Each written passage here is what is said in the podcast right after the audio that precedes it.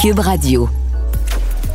Cher public, nous vous invitons à prendre place confortablement et à fermer la sonnerie de votre téléphone cellulaire. En cas d'incident, veuillez repérer les sorties de secours les plus près de vous. Bon divertissement. Un, deux, un, deux. OK, c'est bon, on peut y aller. Sophie Durocher. Elle met en scène les arts, la culture et la société pour vous offrir la meilleure représentation radio. Sophie Durocher. Tout un spectacle radiophonique. Bonjour tout le monde, j'espère que vous allez bien, que vous avez passé un bon congé pascal et que votre semaine commence bien. Vous connaissez l'adage après la pluie, le beau temps. On peut l'appliquer à toutes sortes de situations. On peut considérer qu'après avoir connu dans sa vie une période extrêmement sombre, après vient une période plus lumineuse. Et je pense que ça s'applique à ce qu'a vécu ma prochaine invitée. Elle s'appelle Amélie Lemieux. Et si je vous dis ce nom-là, tout de suite, vous allez penser, bien sûr, Amélie, la mère de Nora et Romy Carpentier, qui ont disparu dans des, dans des circonstances absolument tragiques en 2020. Mais il y a de la lumière dans la vie d'Amélie Lemieux puisqu'elle participe à la série documentaire qui s'intitule Porteuse de vie à Canal Vie, c'est le cas de le dire. Et elle a fait appel à non pas une mère porteuse, puisque le mot, le terme exact, c'est une, une femme porteuse pour avoir un enfant. Elle est au bout de la ligne. Amélie Lemieux, bonjour. Bonjour Sophie. Écoutez, ça me touche beaucoup de vous parler, euh, Amélie, parce que on, on vous connaît évidemment par euh, le biais d'un écran de télévision. On a suivi votre histoire. Mais aujourd'hui, c'est pour une raison très lumineuse que vous venez euh, nous parler de ce documentaire-là, Porteuse de vie. Première question, Amélie. Euh, pourquoi vous avez choisi ou accepté en tout cas de partager devant les caméras quelque chose qui est aussi intime quand même, le processus de sélectionner une femme porteuse, etc. Tout ça devant des caméras? Pourquoi vous avez dit oui aux productions Toros? Ben, en fait, c'est parti euh, de mon initiative. Oui. Euh, dans, oui, parce que dans mon cheminement pour redevenir maman, euh, moi, j'ai pas le choix. Je dois faire affaire avec une personne qui va me dire, ben, tu sais, moi, je vais porter des embryons. Euh, on se souviendra que moi, j'ai pas de boule de cristal et neuf mois avant euh, le départ de mes filles, on m'a euh, enlevé l'endomètre. Donc, euh, j'ai reçu des commentaires me disant, ben, tant pis pour toi, mais je veux dire, moi, je connais pas l'avenir. Donc, j'étais, j'étais dans ce processus-là, puis avait les avocats m'ont dit, ben, une avocate en fait me dit, tu sais, Madame le mieux, c'est possible, mais au Québec, ça pourra pas se faire. Tu vous allez devoir euh, faire tout ça en Ontario parce que au Québec, malgré que ce sont vos ovules qui sortent de votre corps, elles ne sont reconnues pour aucune femme au Québec. Donc, votre enfant, s'il naît au Québec, il ne vous appartiendra pas et vous allez perdre un troisième enfant. Ouais. Donc, moi, j'étais chez Julie, chez Julie Snyder à ce moment-là, puis je lui ai dit ça, et puis vous connaissez un peu Julie avec euh, son grand cœur et sa justice, et elle a fait c'est impossible qu'on te réponde ça. Ben oui, donc euh, on était au bout du comptoir et on a fait ben pourquoi qu'on n'essaie pas de changer l'œil du public, changer la loi, puis qu'on n'essaie pas d'amener un peu la loi ontarienne au Québec? Donc, c'est ça parti comme ça. Je comprends. Donc, c'est vraiment dans un processus, puis on le sent dans le documentaire, c'est vraiment plus dans un processus de, disons, de, de, de revendication ou à tout le moins de vouloir changer les choses. Vous voulez vraiment sensibiliser les gens à cette situation-là qui est, qui est une forme d'injustice. Puis, vous en avez vécu des injustices dans votre vie, la plus grande injustice qui soit, mais c'est une autre injustice que vous voulez corriger.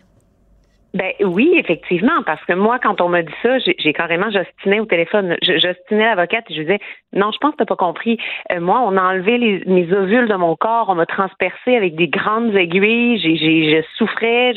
Puis elle me disait oui, oui, je comprends, mais c'est pas à toi. Oui, ils sont à moi. puis je me tenais avec elle, puis elle me disait non, ils sont pas reconnus. Au Québec, on ne les reconnaît pas. Puis moi, je trouve ça épouvantable parce qu'avec la montée du féminisme, je crois que toutes les femmes ne comprennent pas, mais vos ovules ne vous appartiennent pas à personne, ils sont pas reconnus. Mais le point que vous amenez est extrêmement intéressant et extrêmement intelligent, euh, Madame Lemieux, parce qu'en effet, on revendique le fait que au Québec, c'est une société où notre corps nous appartient comme femmes, mais là, la loi nous dit une partie de votre corps ne vous appartient pas, en effet. Donc, il y a en effet un angle féministe là-dedans. Ben oui, effectivement. Puis euh, moi, tu sais, on me dit, ouais, mais là, tu peux pas exploiter le corps d'une autre femme. Mais j'exploite rien.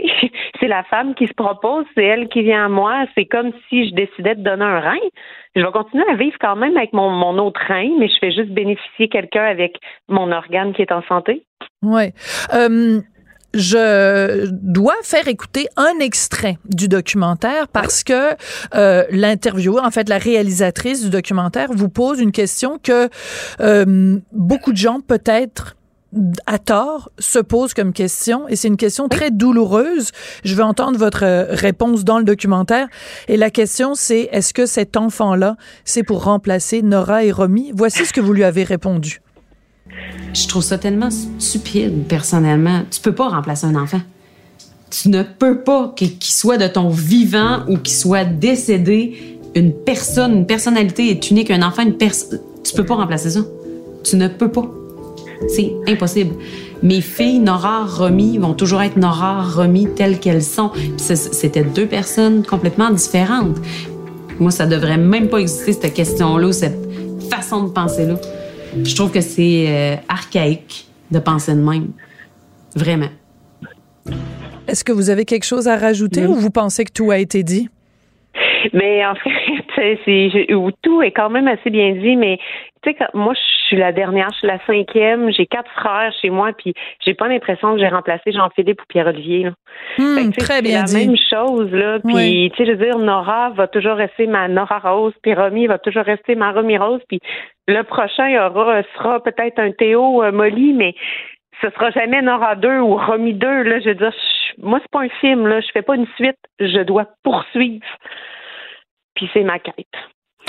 Je vous sens très émotive, donc on va tout de suite changer de sujet, mais je voulais simplement faire écouter cet extrait parce que je trouvais que la question de la réalisatrice était très pertinente et je trouvais votre réponse particulièrement pertinente et ça vient vraiment mettre un, point final à cette évocation-là. Euh, dans euh, le, le, documentaire, vous dites, et je trouve ça tellement touchant, Madame Lemieux, vous dites, moi j'aime ça être maman, je veux allaiter, je veux faire des purées, et vous allez même jusqu'à dire, là je trouvais que vous exagériez un peu, non je vous taquine, vous dites, moi j'aime ça, j'ai envie de faire des nuits blanches. Je trouve eh ça, qu'est-ce que vous aimez tant dans la maternité au point de vouloir dire euh, je veux faire des nuits blanches parce que moi, c'est un, cauchemar. Donc, racontez-moi tout ça. Ah oui. mais, j'ai pas eu des bébés qui étaient difficiles. Ben, en fait, Nora, elle a fait sa première nuit, elle avait quatre ans, mais moi, ça m'a jamais dérangé parce que quand je prends une décision, j'ai pesé les pour, les contre, puis même si la décision, même si le projet peut sembler positif, il va toujours y avoir du négatif, ça fait partie de ça. Mm. Puis pour moi, une nuit blanche à côté de toute une vie, c'est rien. Très bien dit. Me lever, tu sais, me lever la nuit pour euh, ça, ça me dérange pas. Je je sais pas comment l'expliquer. Il y en a que pour eux dormir c'est important, mais tu sais même aujourd'hui des fois mon chien il va faire des cauchemars dans la nuit puis je vais me lever, je vais aller la flatter, je vais dire c'est beau Roxy, c'est correct. on dirait qu'elle rêve dans son sommeil puis je vais me lever quand même. Je vais essayer de la sécuriser, mais pour moi c'est intrinsèque, c'est ça fait partie de moi. On m'a littéralement arraché une partie de moi. Je comprends. Je comprends tout à fait. Euh, vous spécifiez dans le documentaire, euh, cet enfant-là, votre chum, euh, ne sera pas le père. Ça va être un bébé le mieux euh, pour justement que les choses soient claires, que c'est votre projet à vous, c'est le projet d'Amélie. Euh, pourquoi c'était important de, de faire cette distinction-là et de le partager aussi dans le documentaire pour que tout le Québec soit bien au courant de cette distinction-là? Ben en fait, c'est une question qu'on m'a posée dans le documentaire. Là. Je, ne sais pas si ça devait être très distinct comme ça, mais c'est parce qu'on me la pose souvent la question, tu ah, ton chum, euh, il va-tu être le papa? Je ben tu sais, s'il veut se faire appeler papa, puis lui, ça ne dérange pas, ça va être correct. Mais moi, mon projet, avant même que je rencontre Patrick, il était déjà entamé. Donc, moi, j'ai pas attendu après personne. J'ai appris qu'on n'attendait pas après personne dans la vie, puis si tu voulais quelque mm. chose, ben la personne pour l'obtenir. T'attends pas, là. donc, moi, j'avais déjà entamé des démarches, puis quand il est dans ma vie, moi, ça a été la première chose, je lui ai dit, moi, je suis en démarche. Si pour toi, avoir un bébé naissant dans ta vie à 43 ans, c'est pas ton affaire, ben, désolé, mais moi, c'est mon projet. Je comprends. Fait que, tu sais, moi, c'est mon bébé, j'ai acheté du sperme.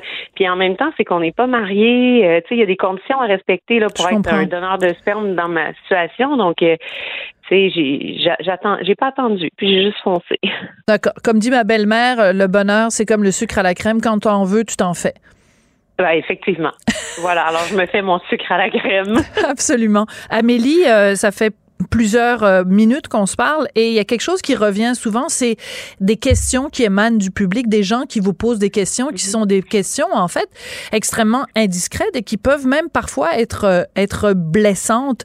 Est-ce que mhm. euh, Êtes-vous tanné de vous faire poser des questions blessantes ou des gens qui s'immiscent en fait dans votre vie privée ou qui, d'une certaine façon, peut-être jugent certaines de vos décisions? Ben, en fait, oui, le jugement est le jugement va faire beaucoup va faire beaucoup de poids. Tu sais, ça va faire plus mal que de poser des questions. Parce que les questions que je suis pas à l'aise, je vais le répondre. Je vais dire moi je suis pas à l'aise, je réponds pas. Euh, puis tu sais, en même temps, c'est que de voir une personne se relever après une tragédie comme ça, c'est difficile pour les gens parce que les autres vont vont pas aller de l'avant, vont pas regarder les capacités de la personne qui ont en face d'eux. Ils vont ramener les choses à eux. Ils vont dire moi, je ne serais pas capable. Hmm. Par contre, on le sait pas tant qu'on l'a pas vécu. Tout Donc, à fait. on peut pas ramener ça à soi. Il faut juste dire, OK, elle ou lui doit tellement souffrir, mais ce qu'il fait est honorable. Il se relève debout. Euh, puis on retombe, on se relève, on tombe. Puis tout le monde le fait dans une vie. Puis je trouve que les personnes qui jugent le plus, ce que je me suis aperçu, c'est les personnes qui vivent le moins. Ah, comme c'est bien dit. Donc, moi, j'en apporte plus de. Tu sais, au début, moi, j'étais, j'étais blessée, je pleurais. Souvent, on me ramassait à petite cuillère. Je me dis, pourquoi qu'elle me dit, je sais pas comment tu fais pour retomber en amour, c'est épouvantable, tu devrais te tuer. Hein? Ben, moi, ben, Il y a quelqu'un qui vous a dit ça? Ben, il y a plusieurs personnes, oui, là, qui, j'ai, oui, oui, j'ai, reçu toutes sortes de commentaires, mais tu sais, il y a toutes sortes de gens. Puis, au début, moi, ça me blessait, puis, ah! mais en même temps, je me suis dit, mais ça les regarde tellement pas. Là, tellement? toi, tu penses ça, c'est parce que tu as une petite vie, tu rien vécu, là. Tu vas revenir plusieurs autres vies, puis tu vas en vivre des choses, là. Moi, c'est peut-être ma dernière vie, là. Ça se peut, je me réincarne pas, je sais pas. Mais j'en reviens pas, Madame Lemieux, de que de la mais en fait, je sais pas si c'est de la méchanceté ou simplement de l'inconscience, mais il y a vraiment des gens qui vous ont dit, moi à votre place, je me serais tué. Oui, oui, j'ai reçu plusieurs commentaires. Oui, que ce soit parce que je suis tombée en amour, que ce soit parce que j'ai décidé de continuer malgré l'absence de mes filles, que ce soit le geste que Martin a posé. Pour eux, on peut pas se relever de ça, mais je suis ni la première ni la dernière. Là. Fait que je peux pas juste me fier pas à eux, mais tu sais, je peux pas juste me dire OK, ben eux le feraient, donc je dois me tuer. Je peux pas faire ça. Tu sais, moi j'ai promis à mes filles que j'allais continuer, donc c'est ce que je fais. J'honore ma promesse. À un moment donné dans le documentaire, vous dites euh, j'ai demandé aux filles de m'envoyer un frère ou une sœur. Oui. ouais. Donc? Je ben, je leur demande souvent. Euh, je leur dis, tu sais, là, euh, let's go les filles, envoyez-moi de la poussière d'étoiles. euh, tu sais, mon projet a été vraiment complexe. J'ai eu quatre, euh, quatre femmes que malheureusement, là, ça n'a pas fonctionné encore. Il y en a pour des raisons de santé. Il y en a. là, je, je, suis en processus avec une nouvelle. On est. une cinquième. Au... Ouais, ouais tant qu'il y a de l'espoir, moi, j'abandonnerai pas. Puis probablement que euh, c'est mon côté tête de cochon, là. c'est sûrement ça, mais tu sais, je, je poursuis. Je poursuis tant que j'ai pas atteint mon but. Euh, je suis jeune, j'ai juste 39 ans, j'ai 13 embryons. Euh, moi, tout n'est pas terminé. Ben, c'est ce que je vous souhaite, euh, le, plus grand bonheur, euh, si c'est ce que vous souhaitez, Amélie. Et euh, j'espère que je vous ai pas posé de questions trop trop blessantes ou trop intrusives. Hein. C'est toujours délicat parce qu'on marche un petit peu sur des œufs. je voulais juste respecter vos limites, puis en même temps parler de, de ce dossier-là sans rentrer trop dans votre intimité. Donc, j'espère que que que ça n'a pas été trop pénible pour vous de, de parler de tout ça? Non, non, du tout. Ça n'a pas été pénible. Puis je pense que vous connaissez aussi bien José, là, euh, maçon de deux jeunesse. Donc, tout je pense à que fait. vous avez à peu près la ligne directrice avec les endeuillés. Là. Oui. Donc, euh, non, ça n'a pas été intrusif. Ben en tout cas, j'invite tout le monde à regarder ce documentaire-là parce qu'il y a votre témoignage à vous, mais de d'autres personnes également qui euh, soit sont des femmes porteuses, soit sont des, des hommes et des femmes qui ont fait appel à des femmes porteuses. Donc c'est un documentaire vraiment qui va réussir à nous ouvrir les yeux sur cette réalité-là. Et encore une fois, je vous souhaite la meilleure des chances. Euh, j'aime beaucoup votre expression de poussière d'étoiles. C'est ce que je vous souhaite, Amélie Lemieux. Merci beaucoup. Puis il faut pas oublier qu'il commence jeudi euh, le documentaire euh, Absolument. sur Canal à 20h. Absolument. Merci beaucoup, Amélie. Merci à vous. Merci. Culture, tendance et société. Patrick Delisle-Crevier. Bon, Patrick, euh, je pense qu'à partir de maintenant, je ne t'appelle plus Patrick, je vais t'appeler Nostradamus de l'île Crevier. Je rappelle que tu es journaliste culturel au 7 jours et qu'il y a quelques semaines de ça, tu nous avais prédit que Sophie Grenier serait couronnée gagnante de la voix. Donc, euh, bravo. Ben, merci, Sophie. C'était quand même une évidence. on tenait un peu ce genre de concours. Sophie vient quand même euh, de, d'un coin où on vote beaucoup. C'est un talent pur, Sophie. Euh, elle a, elle a, comme on dirait, euh, excuse-moi l'anglicisme, le package pour gagner cette, voie-là. Elle a tout ce qu'il faut. Donc, euh, mais je dois te dire, Sophie, que à mon sens, à moi, dimanche, Adam Elmouna, et on, va l'entendre à l'instant, et sa version de Ne me quitte pas de Jacques Brel aurait très bien plu, très bien pu venir brouiller les cartes et il aurait pu à mon avis, très bien euh, gagner cette aventure. On l'écoute. Laisse-moi devenir l'ombre de ton ombre, l'ombre de ton chien, l'ombre de ton chien. Ne me quitte pas. Ne me quitte pas. Ne me quitte pas. Ne me quitte Wow, en effet, euh, pour quelqu'un qui ne l'aurait pas écouté, en effet, c'est assez euh, percutant. Écoute, il est encore plus convaincant que euh, Jacques Brel lui-même. Et d'ailleurs, petite anecdote ici, tu sais que Jacques Brel a regretté longtemps d'avoir écrit Laisse-moi devenir l'ombre de ta main, l'ombre de ton chien, parce qu'il a dit un vrai homme ne parle pas comme ça. Il trouvait qu'il était allé un petit peu trop loin. Mais euh, écoute, euh, Adam Elmouna vraiment en, donne une version euh, bouleversante. Du haut de, il n'y a pas 20 ans, ce jeune homme, alors. Fou, hein? Que je lui prédis une grande carrière et il aurait très bien pu. J'aurais été, quand, j'aurais été content, Sophie, s'il avait gagné Adam Elmouna. Je suis content que Sophie ait gagné, mais Adam, à mon avis, dimanche, c'est lui qui a offert la meilleure prestation. Sophie a quand même, c'est très bien tiré d'affaire avec un Let's Talk About Love euh, bilingue, avec une version aussi, euh, une partie française, en, français. Donc, écoutons euh, notre grande gagnante de, cette neuvième édition de La Voix. Talk about love. Let's talk about us. Let's talk about. Let's talk about trust. Let's talk about love. Eh ben, oui, euh,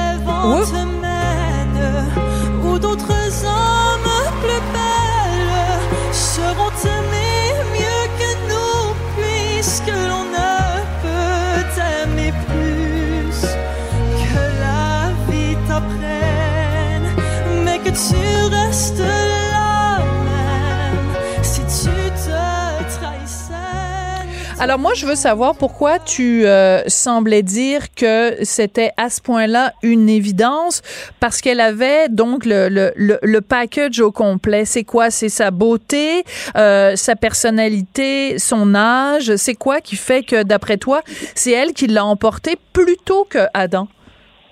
Ben, disons que Sophie, euh, prenons l'exemple sur l'oiseau de René Simard, qui est une chanson qui est dans l'ADN du Québec et tout. Elle ne s'est pas contentée d'arriver puis de chanter l'oiseau à la version René Simard. Elle a fait, elle s'est apparée, à, ah, Accaparée. Elle s'est appropriée cette voix aujourd'hui. Elle s'est appropriée cette chanson et elle en a fait sienne. Et c'est un peu, c'est le propre des grands, des grands interprètes qui sont capables d'aller au-delà de, de, ce qu'on entend. Et c'est ce qu'on a entendu souvent cette année d'ailleurs des, des interprètes qui se contentaient de faire simplement une interprétation un peu copiée de l'interprète original. Et donc, euh, euh Sophie n'avait pas ça. Elle allait au-dessus de ça.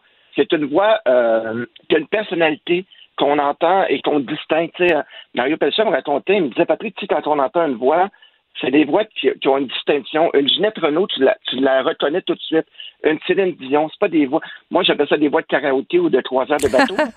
Mais Sophie n'a pas ça. Sophie a, a, a cette voix euh, unique, ce timbre qui, qui, qui, lui appartient. Et c'est une artiste aussi. Euh, euh, je parlais avec ses parents et tout. Là. Elle, elle a commencé avec le ukulélé du Toys R Us, puis euh, elle a fait, elle a été au bout des capacités de ce pauvre petit jouet. Et après ça, ça a été des cours de chant et des vrais ukulélés. Et donc, c'est une, une, vraie artiste, comme Adam l'est, un vrai artiste. Donc, euh, c'était clair pour moi. Euh, euh Sophie euh, a charmé le public dès le, dès le la début. semaine dernière. Elle avait 72% du vote. Cette semaine, 42% Je pense que Adam est venu un peu un peu s'accaparer un peu une portion du vote, mais quand même, elle a tout, cette, cette jeune femme-là, pour euh, faire carrière. Alors là, c'était un gros week-end, hein? c'était quand même une grande fin de semaine, euh, en plus avec le, congé euh, pascal. Et là, tu veux me parler de l'autre euh, émission qui a beaucoup fait jaser, L'île de l'amour. Olivier Dion à l'animation, Geneviève Schmidt à la narration. tu en penses quoi? Honnêtement, Sophie, je vais te dire, c'est mon baptême. J'ai jamais écouté l'île de l'amour. Quand je te disais la semaine dernière, tu m'amenais des fois dans des contrées euh, où oui. je ne m'attendais pas. Je me suis vraiment euh, penché sur le, ce premier épisode de la troisième saison. Et euh, bon, c'est un c'est un bain pour moi. C'est nouveau. J'ai aimé, j'aime beaucoup Olivier Dion, la dynamique entre euh, Olivier Dion et Geneviève Schmidt. Rappelons que dans toutes les, les versions du monde, c'est tout le contraire. C'est une animatrice et un commentateur. Donc, au Québec, on fait les choses différemment. Aussi, ce que j'ai aimé, parce que j'avais quand même euh, fait mes devoirs, je suis allé voir un peu quelques épisodes des, des deux saisons précédentes. J'aime aussi que cette année, on ait accordé le pouvoir aux filles. C'est eux autres qui avaient le choix cette année. Et c'était le fun, ça aussi. Puis, je trouve ça divertissant. J'aime que, bon, euh, Olivier Dion arrive tel un James Bond dans, dans, dans tout ça, dès l'ouverture. Je pense qu'Olivier Dion est dans un, un bain qu'il connaît bien. Ça lui sied bien, ce, ce, ce type d'animation-là. Geneviève Smith, elle est drôle. Euh, elle m'a fait penser, je ne sais pas pourquoi, à Jennifer Coolidge quand elle est ah! arrivée sur son, son bateau et tout. J'ai trouvé ça sympathique. euh, bon, après ça, j'ai été surpris par la façon dont on choisit. C'est quelque chose. Là, tu te, les filles arrivent et là, les gars s'avancent et eux autres ont le dernier mot, mais quand même, tu sais, on, on, parle ici, là, puis c'est drôle parce que moi, j'ai tout le temps tendance à aimer les underdogs. Oui. Moi, quand ai vus, mon préféré, c'était Raphaël avec le, le, la, la, coiffure, euh, le, le, coiffeur et tout, qui n'a pas été choisi, finalement, qui s'est ramassé avec le dernier choix. Mais j'ai trouvé ça fascinant et en même temps, je me dis, hey, ces gens-là se mettent dans cette situation-là où ça se peut très bien que et pour les filles qu'aucun gars s'avance et qu'après ça, le gars s'avance et que la fille ne veut rien savoir de lui. Et c'est arrivé, j'ai trouvé ça savoureux. Léonie qui choisit celui qui veut pas d'elle, euh, Destiny choisit Kevin qui s'est pas avancé, Kim choisit Edouard qui ne l'a pas choisi. Donc c'était vraiment euh, un anti-casting. Tu les, les gens n'allaient pas du tout vers ceux qui voulaient d'eux et, et j'ai trouvé ça vraiment euh, sympathique à écouter. Bon, est-ce que je vais toffer jusqu'à la fin? On s'en jasera. Mais j'ai trouvé ça intéressant. Puis, écoute, la citation, c'est la fille qui dit au gars Moi, mon type de gars, c'est le gros douchebag, et donc tu vas me comprendre. Ça, Eh là là Laurie qui dit ça à Hugo, je dis Eh boy, elle a des couilles. Puis elle, elle dit qu'elle veut un chien qu'elle va mener en laisse. Donc, je pense que le pauvre Hugo euh, va peut-être reculer euh, rapidement dans l'émission.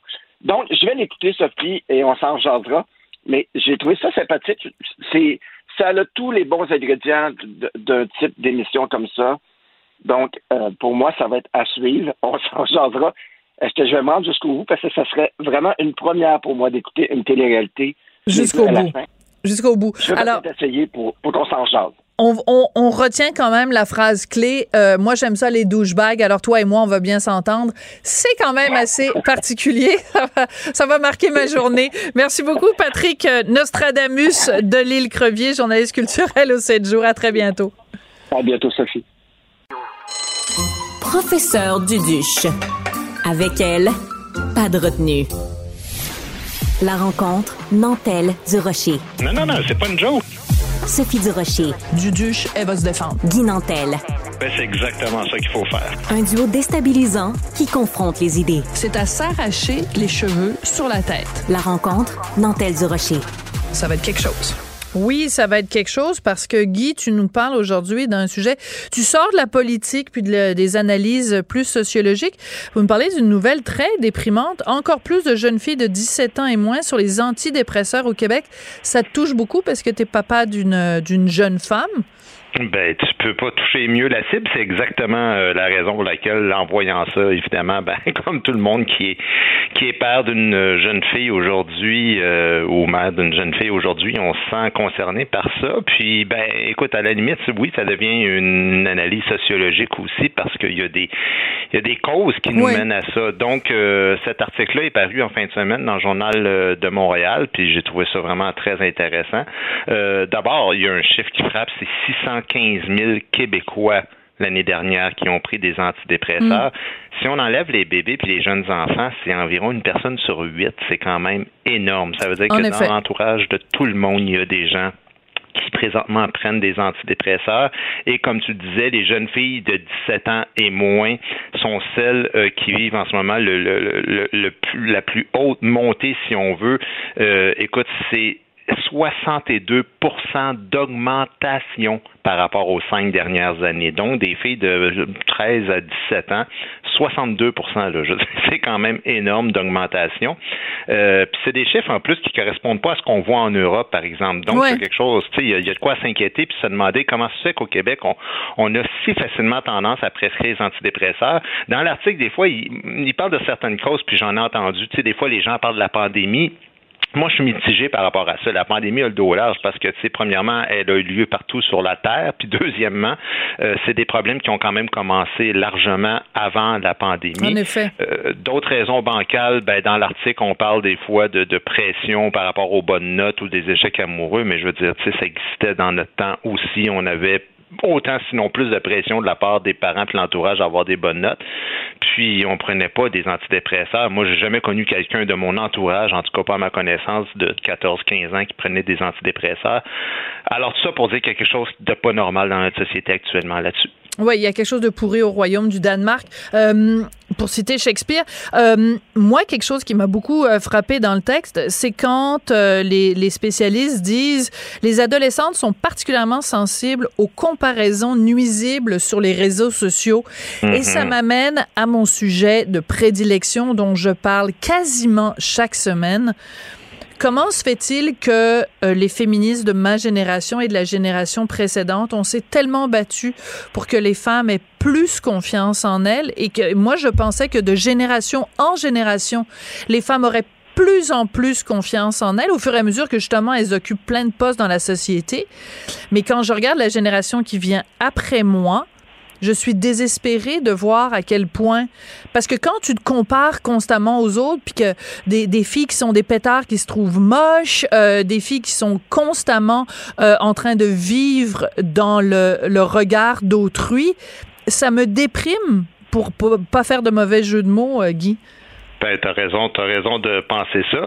Moi, j'ai réfléchi beaucoup à ça, là, puis je me suis dit que c'est une combinaison de raisons. Euh, ben, je, vais, je, moi, je pense qu'il y en a cinq, là, en tout cas, essentiellement. Je, ben, je, vais en faire trois, puis euh, je vais te laisser intervenir. Puis, écoute, d'abord, il y a exactement ce que tu dis. Les réseaux sociaux, là, je suis désolé, mais de, presque toutes les filles de l'âge de ma fille sont là-dessus présentement dans son entourage. Puis, euh, chez nous aussi, on a, on a senti ça, là, c'est-à-dire que c'est comme, c'est des filles qui s'inventent une vie artificielle. Euh, c'est une fausse vie, dans le fond, euh, qui est totalement improbable. Euh, ces filles-là, qui sont des modèles pour les jeunes filles, elles travaillent pas, ou en tout cas, elles semblent pas trop se vanter du fait qu'elles ont un emploi, puis elles sont riches, perçoivent des cadeaux, puis tout le monde est beau, puis tout le monde est mince, mais surtout tout le monde est photoshopé, puis ça amène quoi? Ça amène des troubles psychologiques, des troubles alimentaires. Mmh, fait ça, ça en est un, évidemment. puis je tiens à dire que ça, c'est pas les hommes là, qui mettent de la pression sur les femmes, mais c'est des jeunes filles qui regardent d'autres filles faire puis qui sont vraiment séduites par cette façon-là. Euh, ben, j'accuse aussi notre système de santé parce que, tu sais, les antidépresseurs, euh, je veux dire, pour beaucoup de médecins, je suis désolé, mais c'est la solution facile. Tu sais, moi, j'ai connu quelqu'un un moment donné qui m'a demandé de l'accompagner pour quelque chose qui ressemblait à un cas de harcèlement au travail, tu sais, puis la personne voulait avoir comme un arrêt euh, temporaire d'emploi parce que c'était difficile à vivre. Puis évidemment, bon, euh, dans ce temps-là, faut que tu te plaignes aux ressources humaines. En tout cas, c'est un peu compliqué. Puis tu veux pas voir la face du boss. Mais finalement, je te dis, en trois minutes suite, la personne, le, médecin a sorti son, son carnet, là, puis fait, on va presser les antidépresseurs, alors que ça n'a rien à voir avec le cas. Tu sais. Alors moi, je pense qu'une solution à ça, ce serait de justifier de la part des médecins. Pourquoi? De façon concrète ben et surtout après combien de temps tu fais ton diagnostic? Est-ce que c'est après trois minutes que tu vois une personne? C'est-tu à la quatrième rencontre, après des longues discussions? Parce que si au que tu vois quelqu'un, tu veux juste en débarrasser, puis, tu... puis je sais pas que c'est tout le monde, évidemment, mais, mais on sait qu'il y a des médecins, des fois, qui sont, qui sont surchargés, puis puis ensuite de ça, je pense que la troisième euh, raison, je pense, c'est la politique. On en a souvent parlé, toi et moi, on a parlé au monde à l'envers aussi. On refuse de mettre de l'argent dans tout ce qui ressemble à la santé puis les troubles mentaux parce qu'ils n'ont pas de lobby puissant. Les gens qui ont des problèmes psychologiques, souvent, ben, ils se réunissent pas, ils sortent pas dans la rue. Alors, forcément, ben, c'est difficile. Puis en ce moment, deux ans pour voir un psy malgré une dépression majeure, ben, imagine-toi pour quelqu'un qui a juste des petits problèmes un peu euh, moins graves que, tu sais, t'es pas nécessairement suicidaire, ben on va dire qu'elle prend juste des pilules puis achète-nous pas avec ça. Mm, oui, tu as tout à fait raison sur ces trois points-là. Euh, et sur le, dernier point, ben, c'est vraiment la question de l'accessibilité parce que, tu sais, quand il y a eu des drames euh, euh, au cours des dernières semaines, des, des, cas d'homicide ou de, bon, de, de, de, de tuerie de, de masse, ben, le gouvernement nous disait, ben là, c'est important de voir les symptômes chez les gens autour de vous, puis si vous sentez qu'il y a quelqu'un qui a besoin d'aide, ben, accompagnez mais accompagnez-le les accompagner où? les accompagner où? Parce que dès que tu sors des grands centres, euh, ben là, tu sais, je veux dire, c'est pas vrai que quelqu'un va prendre euh, son auto puis faire deux heures de route pour aller consulter un psy pendant une heure puis refaire deux heures de route pour rentrer à la maison.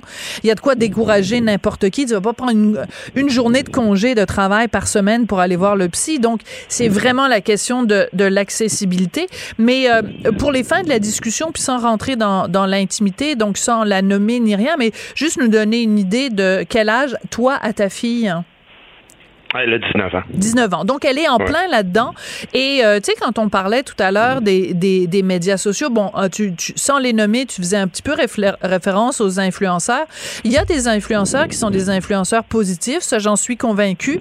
Euh, C'est-à-dire qui, qui euh, démocratisent toutes sortes de notions, des femmes qui donnent, euh, qui sont d'excellents modèles parce qu'elles sont des entrepreneurs, qu'elles travaillent fort. Mais il y a, mm-hmm. en effet, toute une partie, je dis pas que c'est la majorité, mais il y a en effet toute une partie des influenceurs qui vendent du rêve, de l'illusion. Et de la même façon qu'on dénonce les fake news, on devrait dénoncer ces gens-là qui vendent du mensonge. Des fake lives. oui, oui, tu as tout à fait raison. Après les fake news, les fake lives, parce que c'est un, un, un, objectif de vie inatteignable. si tu te compares à ça, tu toujours, tu es toujours un perdant, tu es toujours un minus, tu es toujours un minable.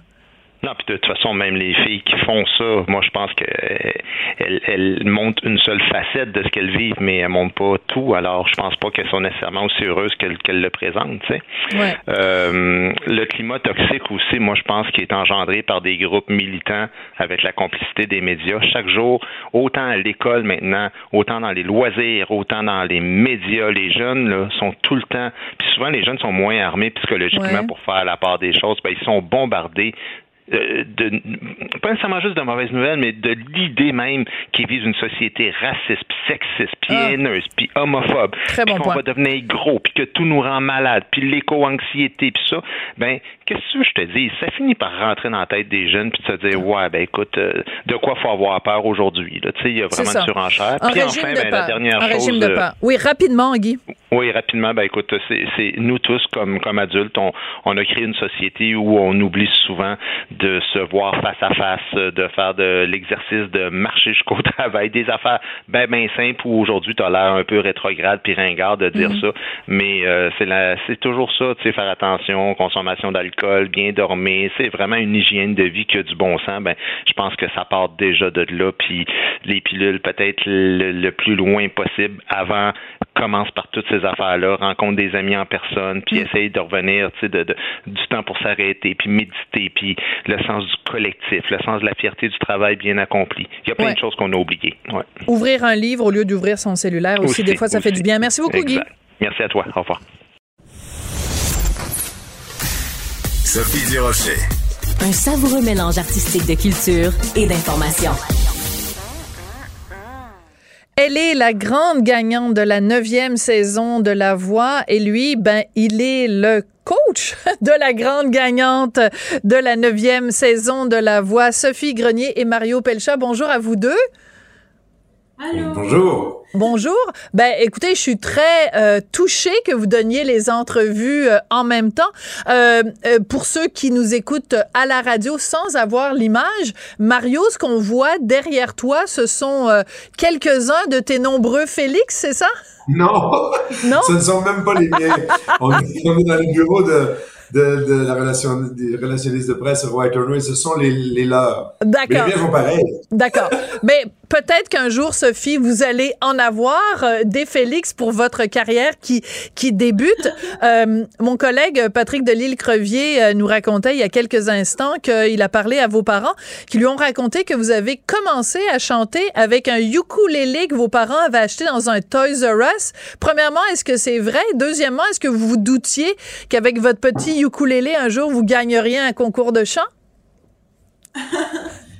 Mais premièrement, oui, c'est vrai. D'accord. Euh, et c'est sûr, c'est ça, j'ai commencé à chanter avec le petit ukulélé, c'est sûr qu'il était pas trop bon. Euh, alors là, j'en ai acheté un meilleur, dans- comme un, un vrai ukulélé qui était pas juste comme un, un jouet. Euh, mais c'est sûr que comme dans, dans le temps, je pensais vraiment pas d'arriver ici puis d'être la gagnante de la voix, pas du tout.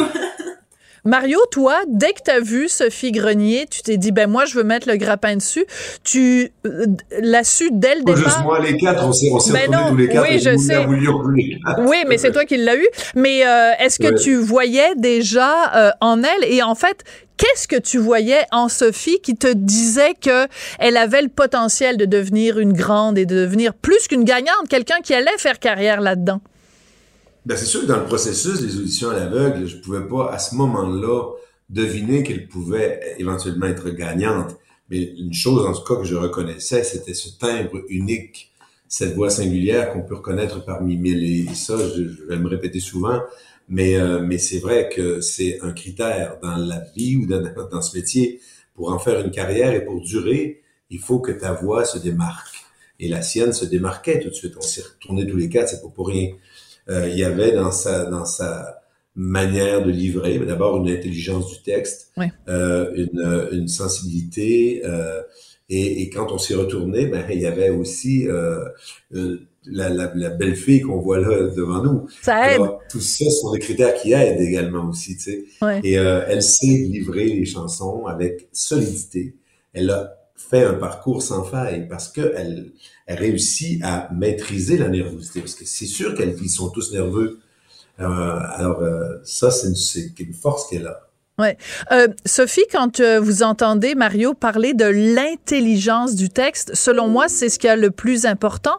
Quand euh, vous vous attaquez à une chanson, quand vous imprimez les paroles de la chanson, comment vous, vous la décortiquez, la chanson, pour la comprendre, pour comprendre son sens, pour pouvoir justement bien l'interpréter?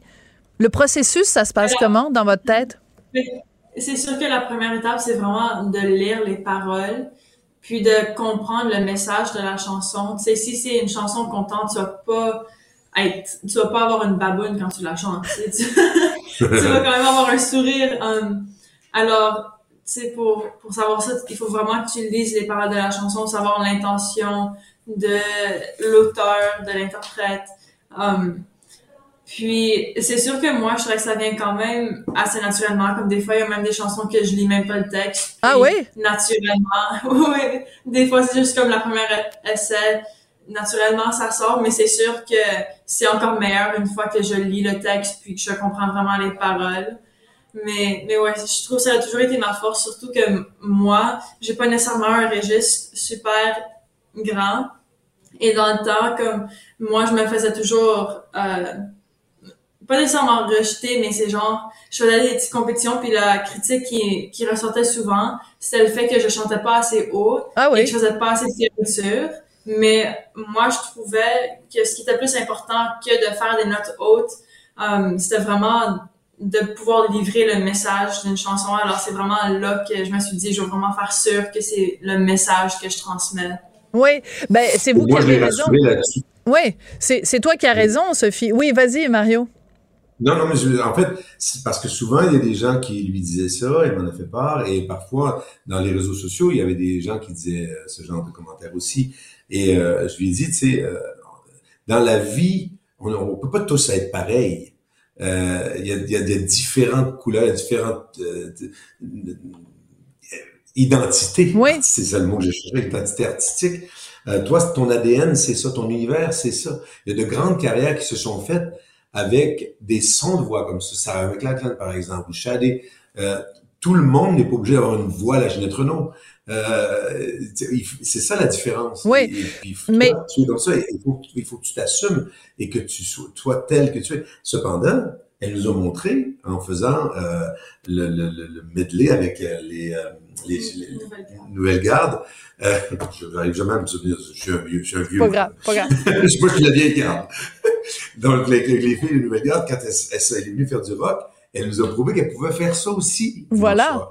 Et donc, elle, elle est capable de, de, de, de plein de choses. Puis on va le découvrir dans les plus prochaines années. Oui, mais euh, je te dirais aussi, Mario, que, et euh, ça s'applique évidemment à, à- à Sophie, parce que tu nous disais, les, les gens faisaient des commentaires sur les médias sociaux. Peut-être une règle aussi extrêmement importante à l'aube d'une carrière, c'est de ne pas aller sur les médias sociaux pour lire ce que les, ce que les gens disent, parce que ça peut Oui. être raide. Ça peut être un peu difficile et ça peut aussi euh, vous couper les ailes, Sophie, alors que vous commencez. Il faut que vous les déployiez, vos ailes. Et il y a plein de gens qui ont des ciseaux et qui attendent juste ça de vous couper les ailes. Donc, n'en tenez pas compte. Voilà. Je pense que je vais vous faire écouter un petit extrait. Euh, mon collègue Tristan doit l'avoir pas loin. Euh, Patrick de Lille-Crevier, qui est chroniqueur donc à notre émission, dès les débuts, dès qu'il vous a entendu, Sophie, euh, il était convaincu que c'était vous qui alliez gagner. On va écouter un petit extrait de Patrick. Du show. Parce que ça, c'est aussi important. Il faut le dire. Elle n'a pas repris la chanson de René Simard. Elle se l'est appropriée. Et voilà. Voilà. C'est assez fou, mais le résultat est vraiment, vraiment éloquent. Mais moi, j'aime beaucoup les termes qu'elle a utilisés. Une personnalité versus une performance, c'est pas du tout la même chose. Et, euh, et, et c'est vraiment ça, selon moi, qui fait euh, une grande chanteuse. Écoute, il y a plein de gens qui disent, on sait déjà, c'est elle. c'est elle qui va gagner. Ben là, attendez deux secondes. Là, on va laisser les semaines passer.